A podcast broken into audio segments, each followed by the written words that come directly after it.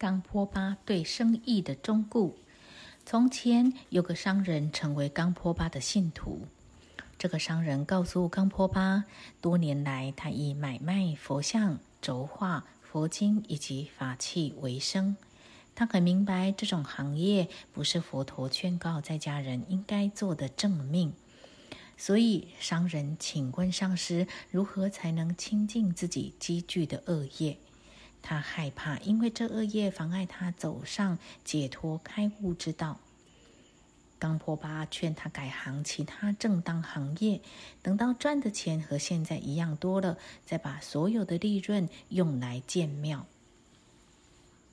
商人遵照上师的交代，几年以后，他盖了一座华丽的寺庙。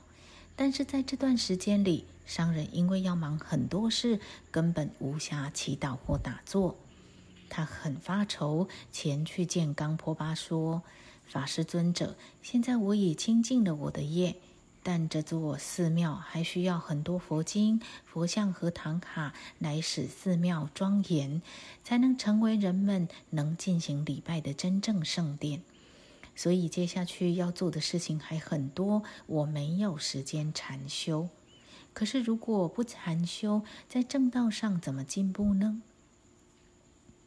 冈坡巴回答：“你不用再装饰寺庙，虔诚的人们自然会照料一切。如果你能透过大手印的净光，维持着即使哪怕一刹那的空性觉知，你所有的业与情感就能立刻净化，自然不再需要费心的去积聚世间的善行，也不需要一昧的寻求精神进步的虚幻征兆。”至于大手印之道，只要安住于自然与单纯，觉知自己本具的佛性，那么佛就在掌中。让自己保持自在、超越与无为的二分法，不要尝试去完成或算计什么事情。当事情过去时，就让它过去，让自己的佛性展现，让一切如其所然，这样。就可以享受一切。商人顿时明了佛性所在，因而开悟了。从此，他不再仅仅珍视雕刻的偶像。